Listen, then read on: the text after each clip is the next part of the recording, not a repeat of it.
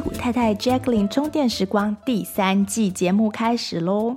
今年的节目将分为上下两季，上半年与下半年。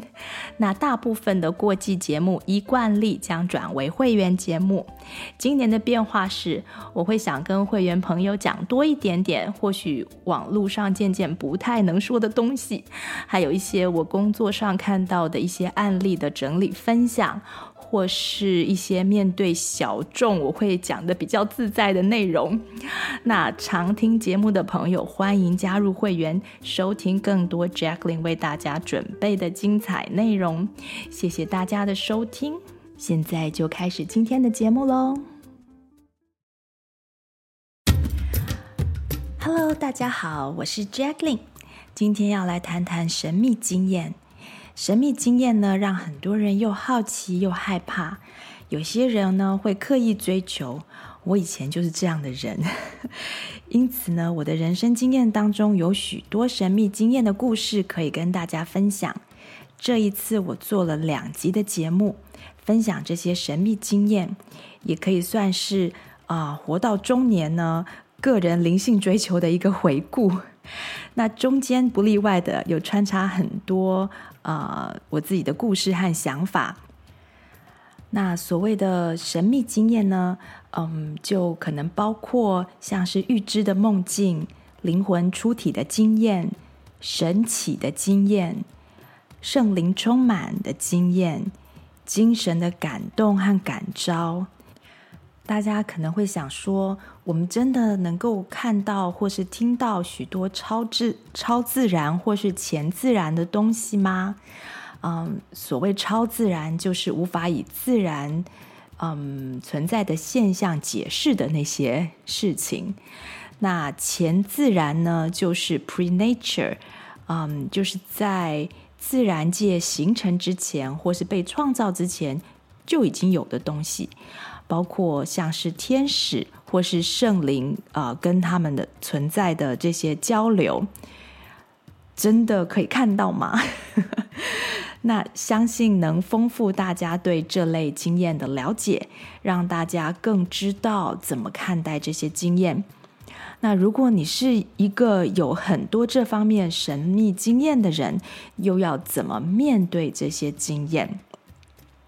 那在这两集节目的基础之上，以后我要谈这方面相关的主题，大家就会比较知道我是从怎怎么样的背景之下去思考和感知的。那希望大家能够喜欢这两集的节目啊、感恩节快到了，这里也先预祝有庆祝这个节日的朋友感恩节快乐。现在就让我们开始听听这一集的节目吧。Hello，大家好，欢迎收听矽谷太太 j a c k l i n 充电时光，我是 Jacklin 嗯，上次提过，已经忘记是哪一次了。就在万圣节的季节来的时候呢，呃，要跟大家聊聊神秘经验。结果呢，就有很多其他的节目插队排入，所以呢，神秘经验这一期就被顺延到今天。那万圣节算是我最不喜欢的节日，所以呢，没有庆祝到也是刚刚好。那在讲身心灵的时候，我有提到一点身心症，就是人体经验到的 psychosomatic symptom 的现象。那在万圣节的当天呢，我就亲自的体验了一轮。今年的万圣节呢，我那个已经快上高中的小女儿，居然跟我说要跟朋友去要糖，而且是约了一群朋友来我们家集合，不是说我送她去某个朋友家，我就可以没事。然后呢，已经上了高中的姐姐也突然说，万圣节前一天要去朋友家磕南瓜。那今年呢，我们的院子的工程还在进行，所以呢，我们就没有放任何的万圣节装置。但是两个人的两个小孩子的兴致还是非常的高昂。那我很不喜欢万圣节，可能是因为我其实不太知道他在庆祝什么，然后我又没有说很喜欢吃那些糖。也可能跟我不太喜欢看鬼片或是鬼屋这一类的经验有关系。小时候呢，我们去呃游乐园里面的鬼屋呢，我记得都是闭着眼睛，然后抓着前面的大人或是前面的朋友，就是这样子一路尖叫走完的。通常我是什么都没有看到，但是就是从头叫到尾。可是美国的万圣节呢，它把恐怖的内涵包上了一层糖衣，就让小很多小朋友非常的喜欢，没办法拒绝。那孩子通常都是装扮成公主啊，或是可爱的卡通人物啊，所以我觉得其实也没有关系，就半推半就的，也是帮他们买这些装扮好多年。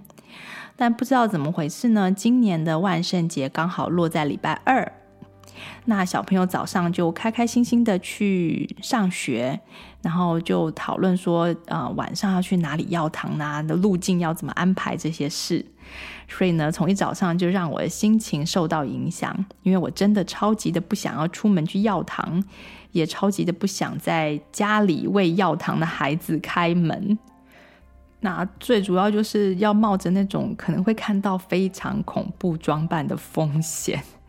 因为有一些大一点的孩子，甚至大人都会打扮成很可怕的样子，所以我实在是不想看到。所以呢，那天早上就在这个两难里面烦恼，想说啊，是不是要去买个糖？万一有人来按电铃怎么办？或者想说干脆跟孩子出去，但是晚上我又不想要再呃带着狗，然后在的路上看到一堆鬼魅跑来跑去。另外呢，我也担心小狗会犯焦虑。所以呢，这一两个星期，呃，因为这两个星期呢，我们去遛狗的时候，只要遇到院子里有放比较那种飘来飘去的装置的地方，或是有声音的那种，我们家小狗狗就会紧张的从喉咙底下出现一种警告的声音，这样，嗯，这种警告的声音。所以我知道，我知道小狗狗也就是也不太喜欢万圣节，所以想来想去，非常的为难。为难之余呢，那天我还是跟着爱丽丝老师录了一集节目，所以我早上一点问题都没有，健康方面。结果呢，到了当天下午，我就突然无预警的打了一连串的喷嚏，接着就是很严重的，像是花粉过敏那样子的症状，鼻水就一直流，就是 clear 的鼻水。然后到孩子回家的时候呢，我已经整个鼻子都塞住了，所以头也开始痛。然后我先生说，我可能是有 allergy attack。那平常我是一个几乎都不会过敏的人，除了对了对某一种抗生素，还有一种酸种面包跟一种超甜的加工巧克力食品之外，啊、吃这些可能会我会有一些皮肤的过敏反应，那几乎都不会有有呼吸道的那种过敏。所以我觉得很奇怪，我怎么会就突然 allergy attack？然后我后来我就跟我还是陪小孩子去走了一段，然后小狗呢就一路上一直扯他的狗链，然后一直一直真的就是很不舒服。然后后来我就请先生继续陪小孩，我就先带小狗狗回家，然后把 把家里面就是前面的灯通通关掉，因为在美国是这样，就是在我们家这边是你只要你前门的那个灯没有开，然后你房子里面没有房子前院没有放装饰的话，基本上就不会有人来敲你家的门。然后呢，我我之后就过敏嘛，那过敏的后遗症就是到第二天都还在鼻塞，所以连着两个晚上都没有办法好好睡。那如果只是为了要逃避万圣节呢，这种生理反应实在是相当的不划算。可惜呢，我们身体的逻辑就是这么简单。当我们对某件事情觉得感冒的时候，身体就会 感冒给我们看，有没有很可爱？那我曾经听过一种说法，说一个人打喷嚏，如果不是因为气温的变化引起的，譬如说，呃，像你开冰箱有的时候会打喷嚏，那那是因为气温的变化引起，那这是一种生理反应。但是如果你是突然没有任何气温变化的状况之下，也没有突然进到一个有什么粉尘的地方，你就打喷嚏的话，那可能是因为某种想法引起的。那那个想法呢，常常是与呃一些我们觉得很感冒的事情相关。譬如说呢，心里突然想到，哎呀，我是不是该去帮小孩换尿布？就有这个想法的时候，接下来的几秒钟之内，或是几分钟之内，你可能就会无来由的打个喷嚏，因为身体已经收到有什么很臭的东西的这种想法，或是说，当我们想到必须要去跟某个自己不喜欢的人打交道，或是跟他们去开会的时候，也可能会突然来一个喷嚏。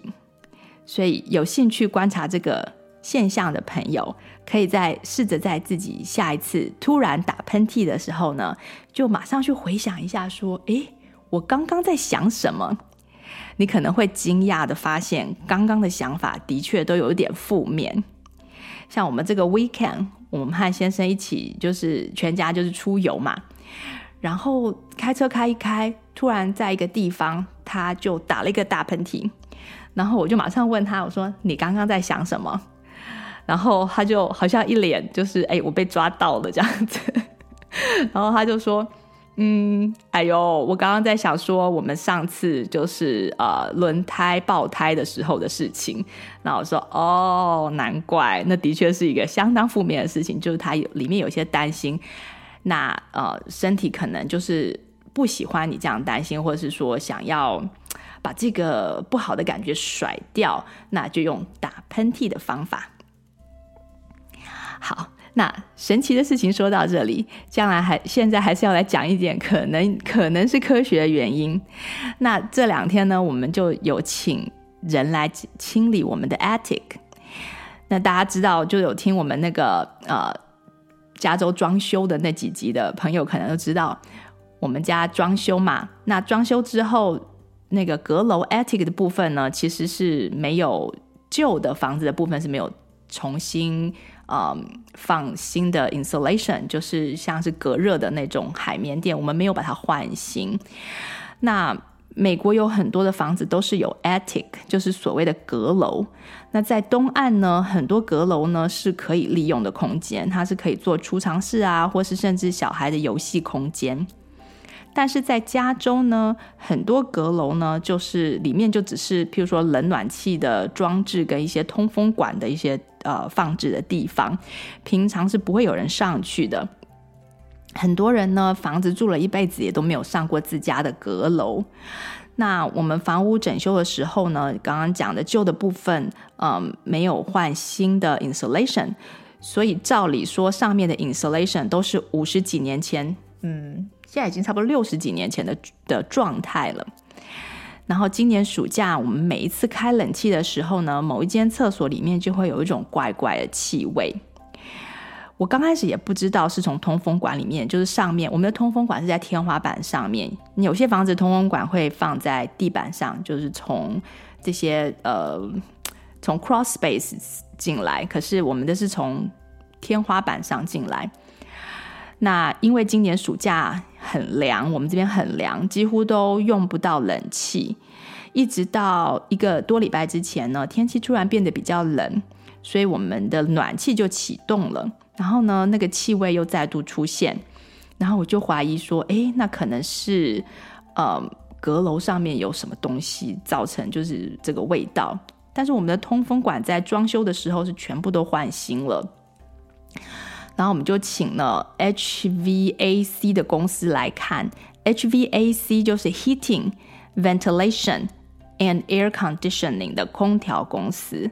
然后他们就爬上了阁楼啊，探头一看，照了几张照片，就告诉我们说，我们有鼠辈的问题，就是有那种 rat 老鼠。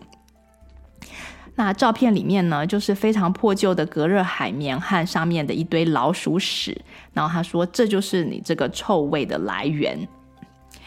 于是呢，他们就啊、我们就我们就请他们来帮我们清嘛。所以他们就出动了大型的吸尘器，把整个阁楼的旧海绵都吸干净。吸完了之后呢，再做消毒，然后铺新的隔热海绵，然后同时也清理了 cross space。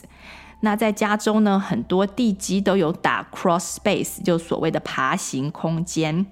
这不是像东岸建筑的那种可以居住或放东西的地下室。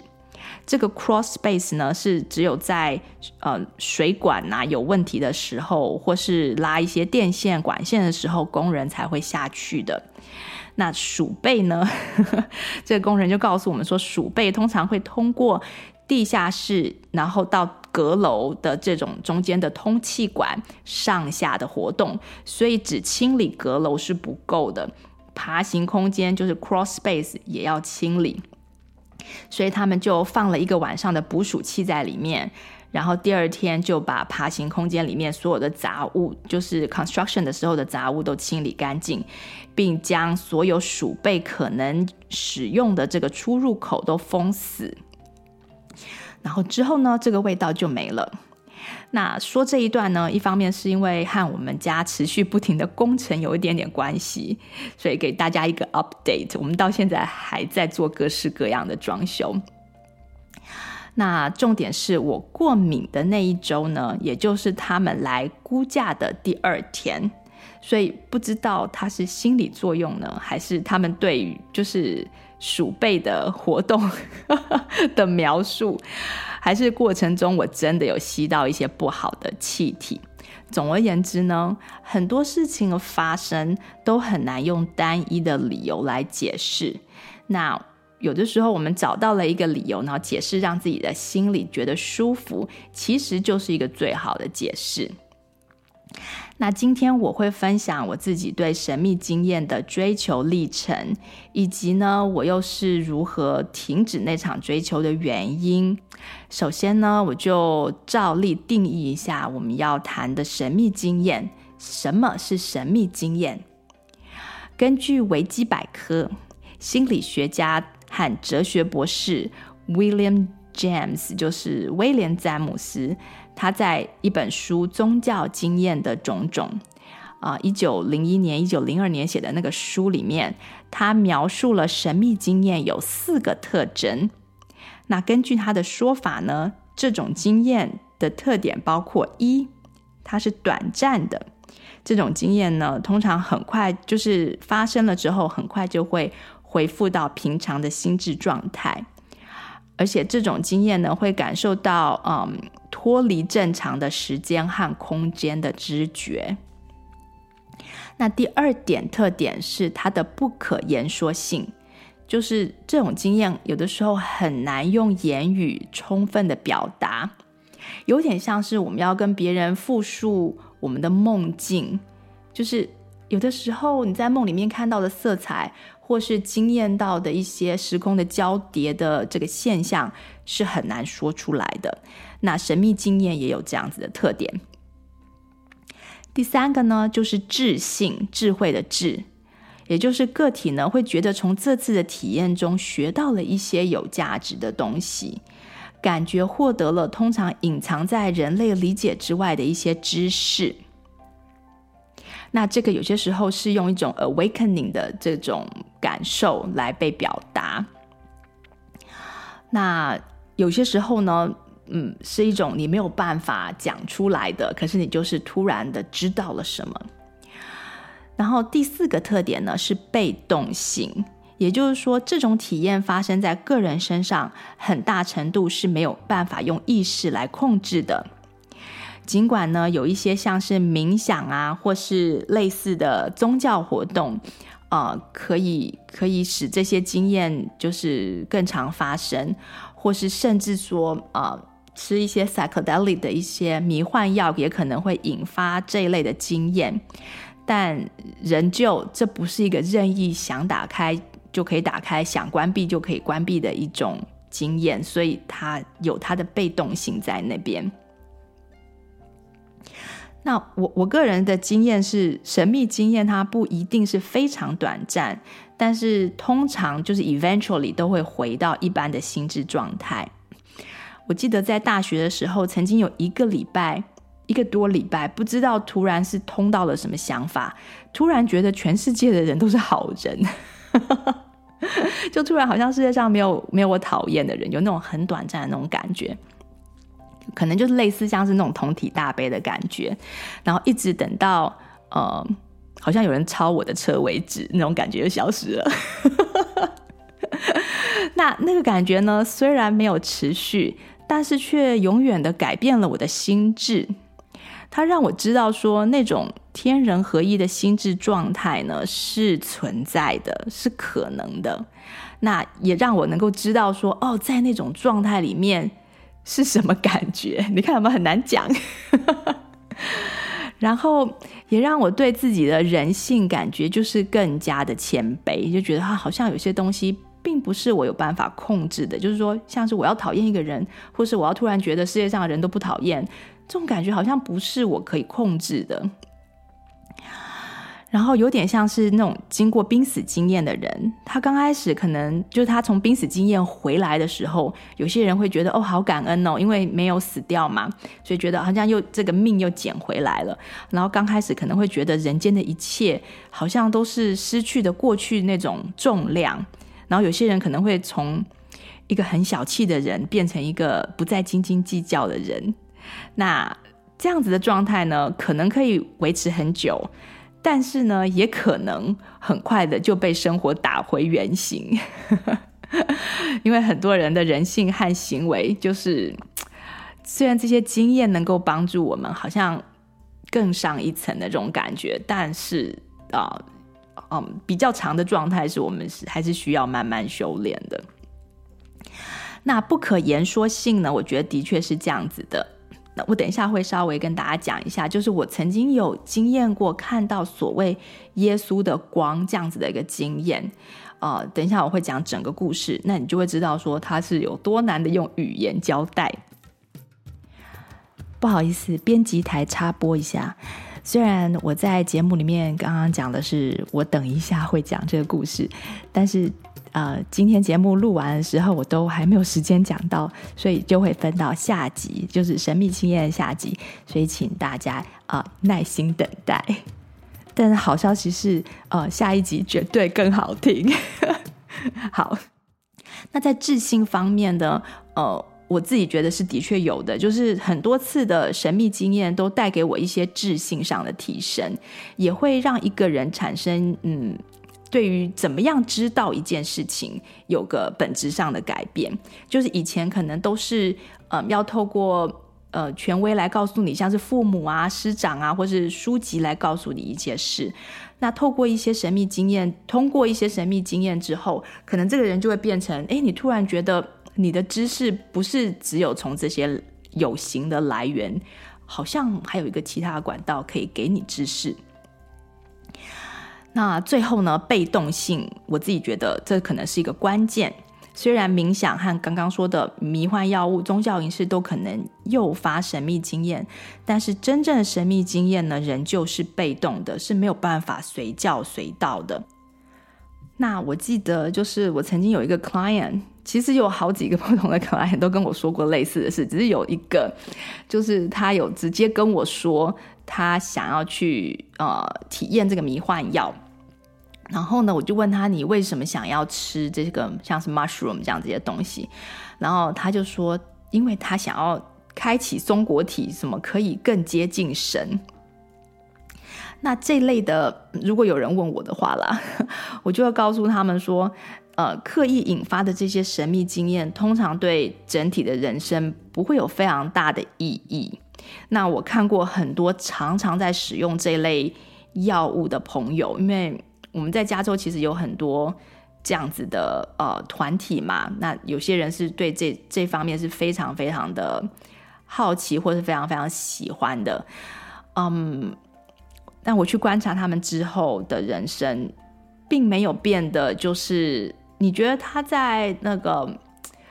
呃 vibration 上并没有提升，也就是说他并没有变得更喜悦，或是说他并没有变得更感恩，就是。没有，他之前生气的事情，或是他之前困扰的事情，呃，过不去的事情都还在，就你不觉得说有什么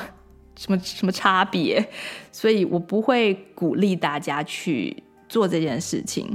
啊、我是觉得只有能够改变我们的旧有思维限制，或者改变我们情绪反应模式和心智全面度的神秘经验，会比较有意义。不然的话，真的就像吸毒一样，会让你好像突然忘记自己，但是反而让我们更远离真正的神。那我们不用透过神秘经验接近神，就是 bottom line，因为神在万物里面。如果我们仔细观察，就能够在日常的生活里面看到各式各样的奇迹。如果呢，你现在没有办法从你现实的生活中看每天的去看到奇迹，那么再多的神秘经验其实也是枉然。好，那前面这一段是讲神秘经验的特质，然后再来神秘经验有哪些例子呢？呃，大家常听到可能包括濒死经验啊、前世记忆、梦境、第六感。啊、听到一些神奇，像是那个穆罕默德，就是呃回教的教主，收到了神奇，然后就写下了《可兰经》。那当然，呃，现代的在新时代思想里面，还是有很多种自动书写啊、就是呃 download information 的这种现象，或是说你看到天使、呃通灵或灵魂出窍等等，这个等一下我会讲一些个人的经验。那从以上的这些定义呢，我们知道像是催眠、刻意的通灵，还有啊、呃，我自己曾经尝试过的这些，就是演练这个灵魂出窍等等，其实都是试图违背神秘经验的被动性。那结果呢，就常常没有办法让我们得到神秘经验的果实，也就是在智性方面的果实，智性和灵性方面的果实。好，那今天呢，大家就当是来听我说故事，所以我就从头开始讲。那因为这个故事很长，所以我们可能会分成两集来讲。那我从小呢，对神秘经验就不太陌生，我的梦常常是非常非常真实的，我也常常能够记得非常清楚，很多的梦境呢都曾经实现过。上次有一次。就也没什么营养的梦，但是就实现了。就是我梦到某个已经很久很久没有见面的男朋友。那我平常呢，就是也从来都不会见过这个，没有不会梦到这个人，也不会见到这个人，那也不会去想这个人。但是呢，那天不知道为什么就梦到，那我就还在想说，哎，奇怪，今天为什么会梦到他？结果呢，当天就在路上遇到了那个人。那其实非常非常的没意义，对不对？然后又有一次。我想带爸爸妈妈去 Henry Ford 的这个博物馆，在底特律那，在密西根那里的一个博物馆，那是福特汽车创始人的故居。那那天早上呢，我有一个很清晰的梦，所以我就告诉妈妈。那梦里面有一段是很清楚的这种地理景观，好像是我可以从鸟瞰这样子去看到一个海海湾这样子。然后我就告诉我妈说，我就是可以看到海湾里面的很多细节这样。那我们在逛博物馆的时候呢，啊、我妈妈她就在一张呃房间里面墙壁上挂的这个旧照片前面停下来，然后她看一看，看一看，然后就转身跟我说：“诶，这个图看起来好像是你今天跟我早上跟我讲的那个那个地方，诶，你讲得很仔细，就是就是长得跟这个照片很像，诶。”都在这个照片里，那我原本其实没有注意到，就走过去了嘛，因为那些都是旧照片。那我就定睛仔细一看，还真的是我梦到的地方，只是在我的梦里面是一个比较不一样的角度、呃，我好像是整个人是在那个港湾里头的，虽然我可以感受到这个港湾鸟瞰下去可能是长什么样子。那那个图，这个在呃墙壁上挂的这幅画呢，一是一个照片，那它就是这个港湾，就是有点半鸟瞰的这个这个角度，所以非常有意思。那另外还有一次呢，是很多年前，我先生的大姑在湾区买了房子。那我们都知道他买房子，但是那时候还没有去过他家。然后有一天呢，我就梦到了他家后院盖了一个纸房屋。然后里面还有一个好像可以折叠的厕所，然后我就把梦境告诉我先生，然后他就回说：“对啊，他是买了一个还蛮小的房子，但是嗯，就是应该不会 不会是纸做的，然后也没有听说他要加盖这样子。”然后我就说：“没有没有，我梦到的不是他家，而是他家的后院。”后来呢，我们终于就是有机会去他家玩，然后就在他家后院，就看到他先生那时候已经盖好了一间 ADU，然后他在里面呢还。很骄傲的跟我们说，他自己加了一间厕所，因为空间很小呢，所以厕所就没有一般的门，而是一种好像是墙壁这样子可以拉开的那种门，所以关上的时候是看不出来有一间厕所在里面的。所以呢，他就很骄傲的为我们展示他设计的隐形厕所。那我那个梦虽然不是百分之百正正确，但是有抓到这些重点。那时候我先生说，嗯，蛮有趣的。那在讲梦的那一集呢，我还曾经分享过更多，所以会员朋友有兴趣可以回去听听那些旧节目。还有我的大女儿，她也有好几次梦境是当天实现的经验。呃，第一次我们去圣荷西 （San Jose） 的这个机场的当天早上，一路上呢，我那时候三年级的大女儿就告诉我说，她前一天晚上梦到了有翅膀的潜水艇。而且呢，上面还有电视荧幕，说是一个非常梦幻的梦。那我就想说，哇，OK，可能是因为我们要去搭飞机，但是不知道那潜水艇是怎么回事。然后，当我们抵达机场，报到就是 check in 完毕之后，走上了一段那个手扶梯。第二，从二楼迎面而来的就是一个长得很像就是有翅膀的潜水艇的这种装置艺术在那边。那上面仔细看呢，感觉好像的确是有电视荧幕的样子，就不知道它是不是一个监视录像用的东西。总而言之呢，就是很像刚才我女儿跟我讲的她梦到的东西。那她看到的时候也是一点都不惊讶，只说：“哦，原来是在机场里。” 他先梦到的第二天要发生的事情呢，对他来说是相当家常便饭的事情。那只是因为那一次他有告诉我，所以就是我就记得。那我虽然无法解释很多神秘经验，但是呢，对于这些现象都非常的熟悉。可能有很多朋友也是有这些类似的经验。那我小时候呢，我妈妈也。就是常常跟我讲他的梦境，跟他就是他感觉到的一些神秘的经验。呃，他曾经有讲过，说他梦到过世的爷爷变成神仙呐、啊，什么之类的，让我觉得梦境好像就是不是一个完全虚拟想象的世界，好像跟现实有某种层次的关系。那后来呢？我们就认识了一对邻居的夫妻，那我请他们做我的干爹干妈，这个过程有点神奇，所以讲到神秘经验，我就想要稍微说一下。那我听我妈妈说的，我在我三四岁的时候，当时呢，妈妈希望让呃她一个很要好的，就是亲如姐妹的一个女性朋友来当我的干妈，因为嗯，我那时候是唯一的女儿嘛，还有妹妹还没有出生。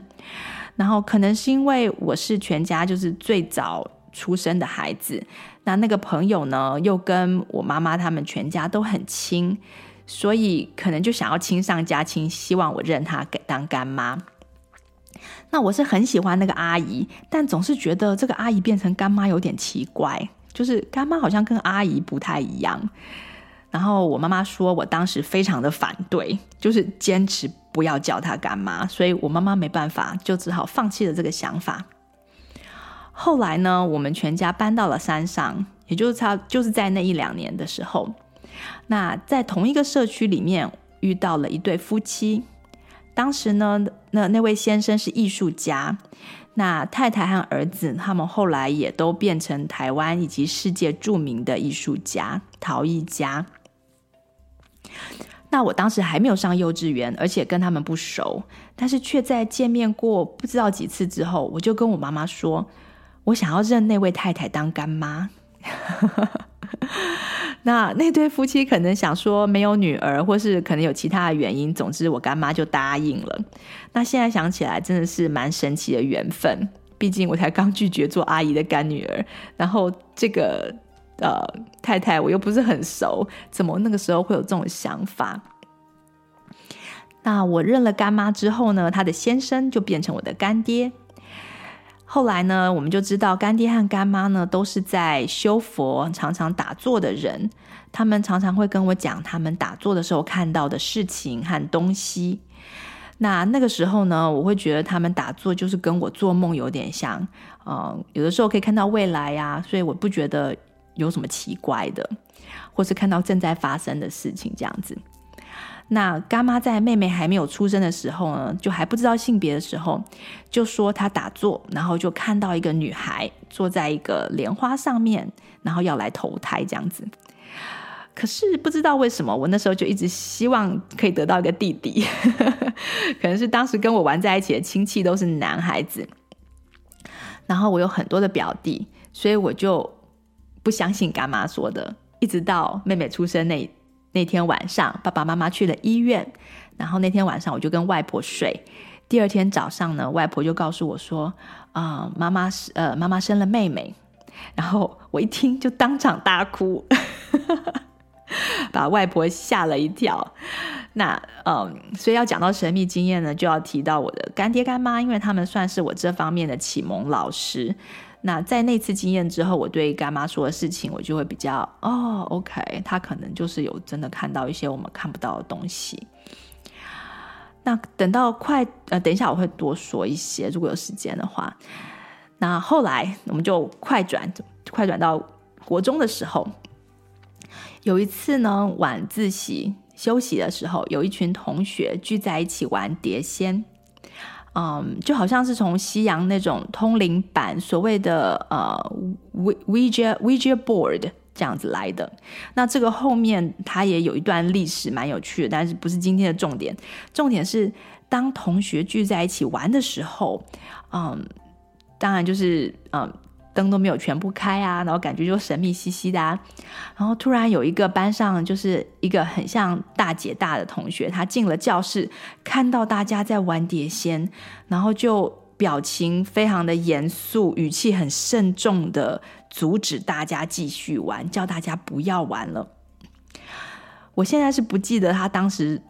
说了什么，但是我记得他的意思就是说这个东西很危险。完了以后后果不堪设想，所以要求大家就不许碰就对了。那我从来没有见过这个同学这么认真的反对一件事情，虽然他是一个平常就还蛮有正义感的同学，但是这次还加上了一点紧张，就是我没有见他这么紧张过。然后他是我很欣赏的一个同学，他平常是很和善、很聪明，又很会照顾别人。我常常觉得跟他在一起，就是在他附近就有一种莫名的安全感，也说不上为什么。那我当时没有跟他们一起玩，我只是自习，然后在旁边，然后就目睹了这一幕。虽然不知道他为什么反对，但是我知道他的出发点一定是在保护大家，所以就代表说这个东西可能可能很有问题。那我还记得他有说，就是碟仙、笔仙，什么仙都不要玩。他说那些比玩火还要危险这类的话。那我当时是根本就这些东西是什么我都不知道，我只是有一个印象说，哦，这个同学觉得他非常非常的危险，然后就让我对类似的东西都有了一点点戒心。那常听节目的听众朋友应该都知道，我的想法一向都比较保守。我总觉得，嗯，不完全理解的东西还是不要乱交流比较好。那我还曾经思考过一个还蛮有趣的事情，叫做好好奇杀死一只猫的真谛。那说到好奇杀死一只猫，就顺便讲一下好了。这个原本呢，这句话是叫做 “Care killed a cat”，它可以追溯到十六世纪时的一出戏剧，这是在戏剧里面讲的一句话。然后后来呢，莎士比亚也有用到这句谚语。那 care 的意思就是担忧嘛，所以一只猫呢，如果担心太多呢，或是爱管闲事管太多呢，的确就会很伤神。那后来在十九世纪的英语大全、英语谚语大全中，啊、这句话才被呃录制，就是变成写下来说是 curiosity killed a cat。啊，就是在这个十九世纪的英文谚语大全里面，才第一次被啊、被写出来说是好奇杀死一只猫这句谚语。但是好玩的是呢，这句谚语其实还有后半句，后半句就是 But what it found brought it back，就是 curiosity killed the cat，but what it found brought it back。那大家都知道啊，传说猫有九条命嘛。那它被好奇呢杀死了一条之后，如果当他因此发现了他所好奇事情的这个答案的时候，就是你好奇好奇说啊，比如说你好奇这个盒子里面有什么，然后你就把它打开看。那当他找到了他好奇的事情的答案的时候呢，那条呃失去的命呢就会再度被捡回来。所以呢，好奇虽然杀死了一只猫，但是如果那只猫之后有找到它好奇之谜的答案，就仍然可能保住小命，但不知道人会不会这样，因为人没有九条命。所以呢，这句谚语的真谛呢，不是要我们说不要去好奇，而是呢，要我们有智慧的去分辨什么事情该好奇，什么事情不该好奇。像是该好奇的事呢，可能是像对科学能够发现的事情。就可以好奇，可以追问，可以调查。那不该好奇的事呢？可能就是像是，嗯，譬如说，啊、我如果把手指头放在正在运转的电风扇会怎么样？这种事情，或者是说我如果呃死了之后会什么感觉？就对世界上有很多事情的好奇心呢？一只猫可能必须接纳自己永远都不会在活着的时候知道答案，而且呢，如果是一个一个人，就你就不是猫嘛，所以你就还可能赔上性命。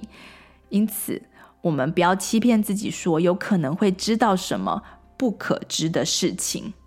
就像是天机，那就是其中一项。大家都知道，所谓天机不可泄露。可是不知道大家有没有想过，其实它真正的意思是，凡是被泄露、被知道的，皆不是天机。就人呢是非常喜欢预测或想要控制命运、掌握未来的。但是如果呢不了解天机的本质，我们可能就会忙来忙去、算来算去，可是还是一头空，或是得不偿失。那所有的预测其实本质上也都是一样的，能够让我们知道说，诶，本质上都不一定会发生。就是连某一些非科学的天气预测也是这样。那目前科学界对天气现象的真正理解呢，啊、只能真正预测大概十到二十天的天气。最近有一个在墨西哥那边，就是有一个嗯，tropical storm，这叫什么？有点像是那种热带气旋这样子。那刚开始被发现的时候呢，它就是一个热带气旋嘛，所以嗯就没有就没有人警告。但是这个热带气旋居然在十二小时之内就发展变成了。就强到五级的飓风啊！那嗯，因为通常飓风这么大的飓风，政府都会早点就预测到、看到，然后就会会警告嘛。但是这一次就是就是连这么这么短的时间都没有办法预测，所以它就就变成一个非常非常非常大的一个风灾。造成了就是死伤惨重这样子，所以，嗯，有些天气现象的确是可以被预测到，譬如说三个月之外的。那可被预测的意思就是说百分之百准确，说会下雨就会下雨。但更多的时候，啊，我们目前的科技连十天都还可能会预测错误。因此，在这个时间长度之外的所有天气和气候的预测，由于误差范围大于预测范围，所以对人类目前来说，都仍然是属于不可知的天机。那如果我们就要跟着这些电脑预测出来的可能正确的天机呢，就盲目的呃制定我们的政策，或是决定我们的行为。我是觉得都不会有太理想的结果。那这个话大家就先听听，可以自己在生活中慢慢观察，就会知道是什么意思。那我们的文明正在承受这种对天机误解下的大大小小的后果。那这可能就要留到以后有机会跟大家讲悄悄话的时候再来讲。好，那我们就回到刚刚我讲的那个国中时候的经验，它让我认识到呢，我自己虽然对看不见的世界充满了好奇，但是我想要呃更慎重的对待所有我好奇的事情。然后我到高中的时候呢，就跑到佛堂去学习。嗯，我自己就决定要吃素。那我我妈我我妈妈还是对我很好，她就想说啊，你想吃素，我就煮素的给你吃。但很可能呃，我的缘分没有在那边，或是可能我对佛堂的音乐没有很大共鸣。那当时也年纪太小了，所以佛法其实也是听得雾煞煞的。学了几年的佛呢，呃，除了记得几个印象比较深刻的故事，然后呃，曾经有一个很短的神秘经验，就是对于地藏王菩萨的故事的非常非常大的感动以外，嗯，没有什么很多的什么神秘经验。那当时我参加了几次佛学夏令营，都没有满足我的好奇心。嗯，唯一有印象的是，当时的那个有一个法师带我们玩开悟游戏，呃，倒是让我非常非常的着迷。还有，嗯，妈妈非常的支持我，像刚刚的讲的，她都在家里面都煮素菜给我吃。然后在我考虑要不要皈依皈依的时候呢，妈妈就居然抢先跑去皈依了。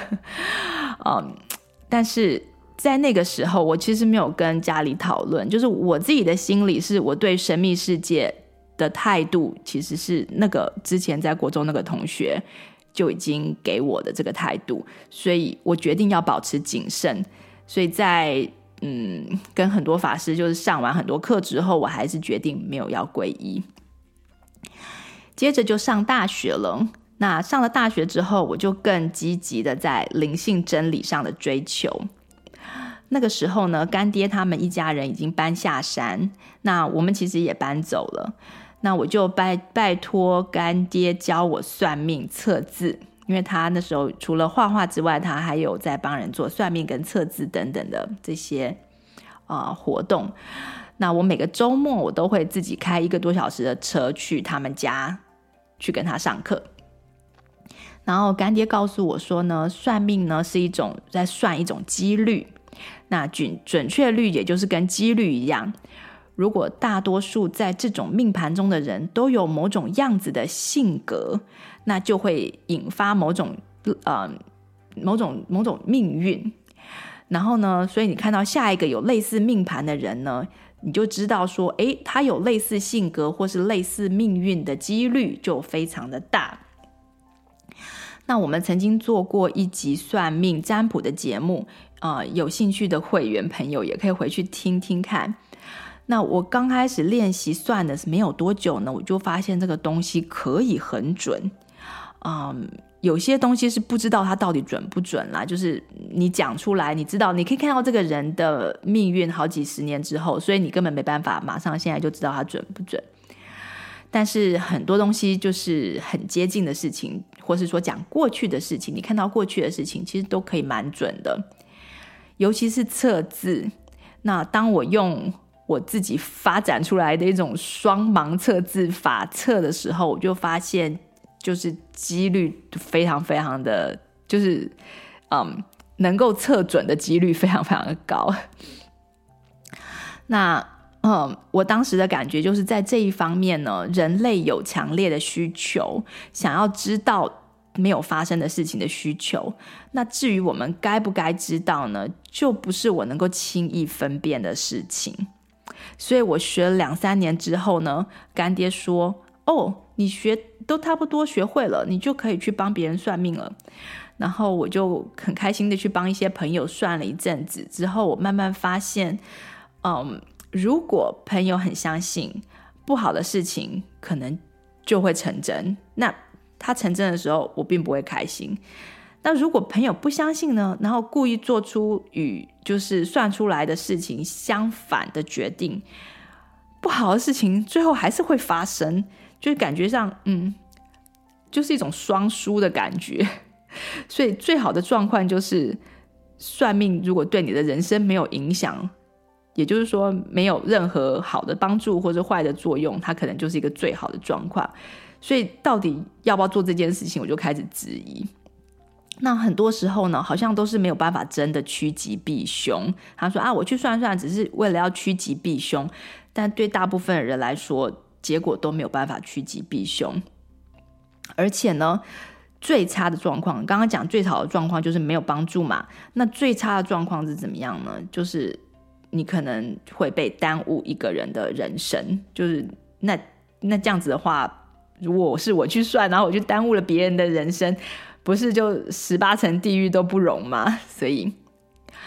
我并不是反对这个活动，而是我观察到这一点，然后就做了一个决定，说我不要再做这件事了。举个例子来说，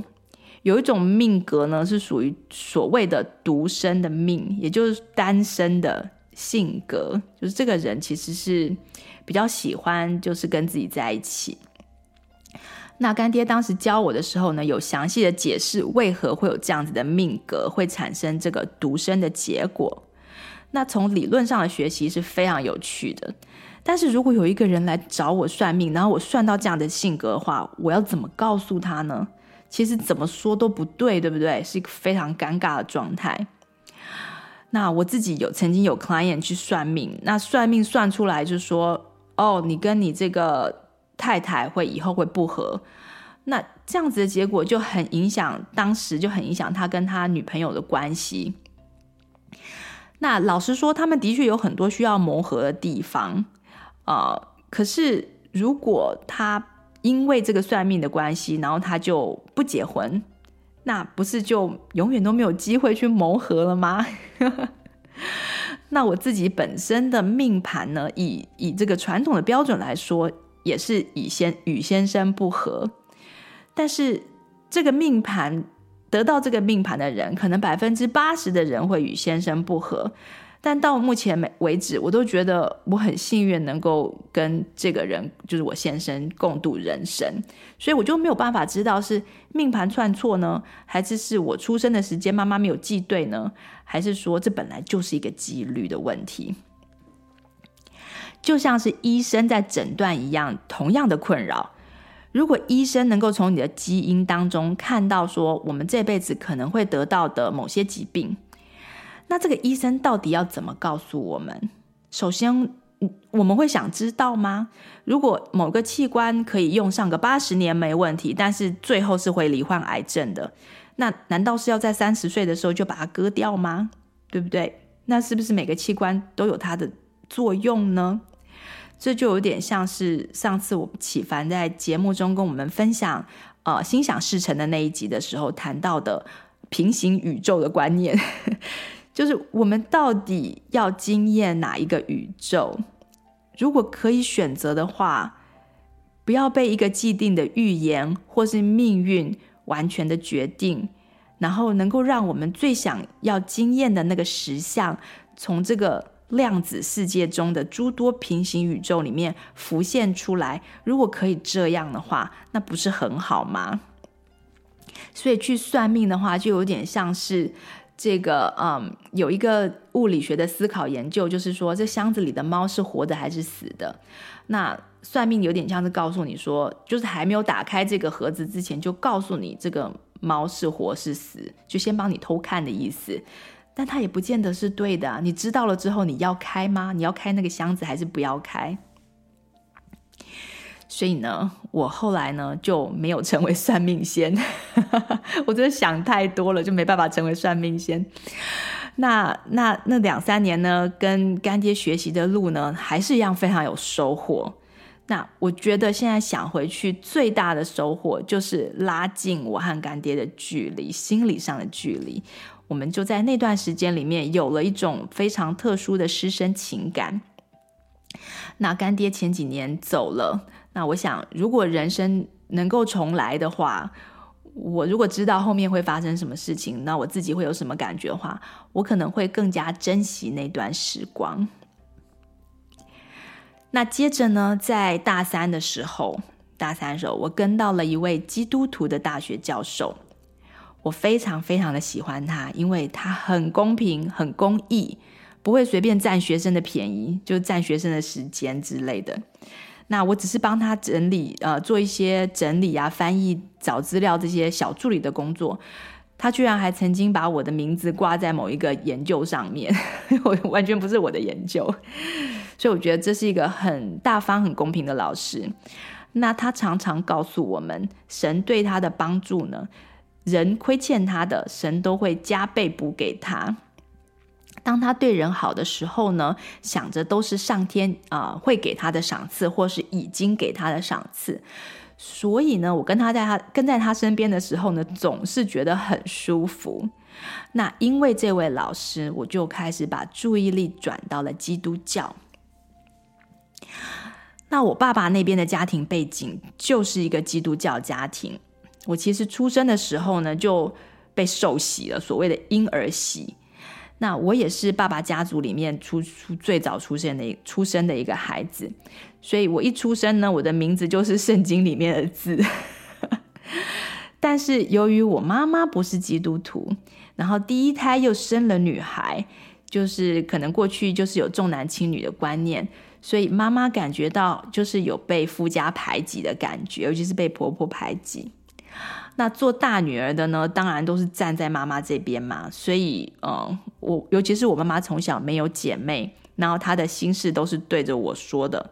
所以就让我就是比较快成熟，也很自然的就跟着妈妈一起不喜欢基督徒。所以到大学认识这个老师之前呢，我已经默默的、默默的对基督教有偏见二十多年了。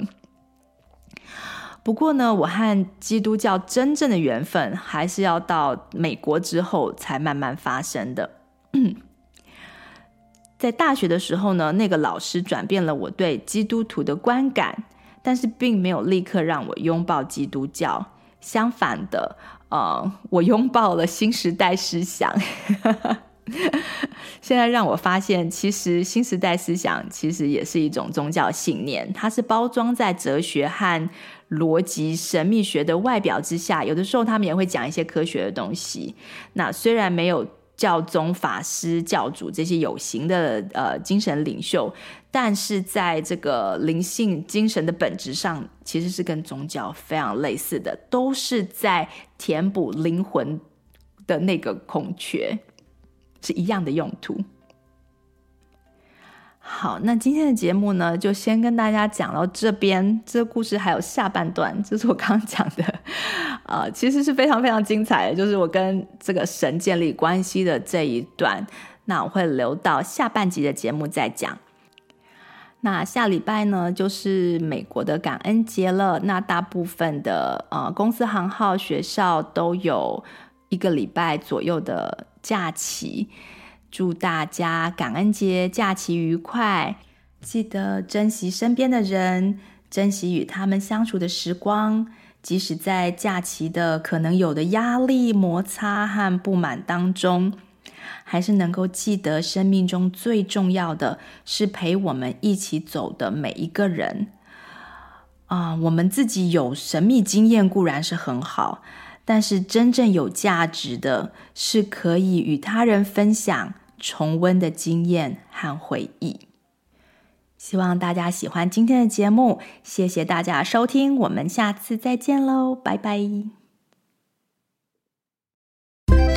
你喜欢今天的节目内容吗？欢迎推荐西谷太太 Jacqueline 充电时光的 Podcast 给你身边的亲戚朋友们。在你收听的播客平台，给我们订阅、评分、点赞、留言和加油。有特别想听的主题，欢迎写信给我们，作为未来节目制作的参考方向。再次谢谢你的收听、分享和支持，我们下次再见，拜拜。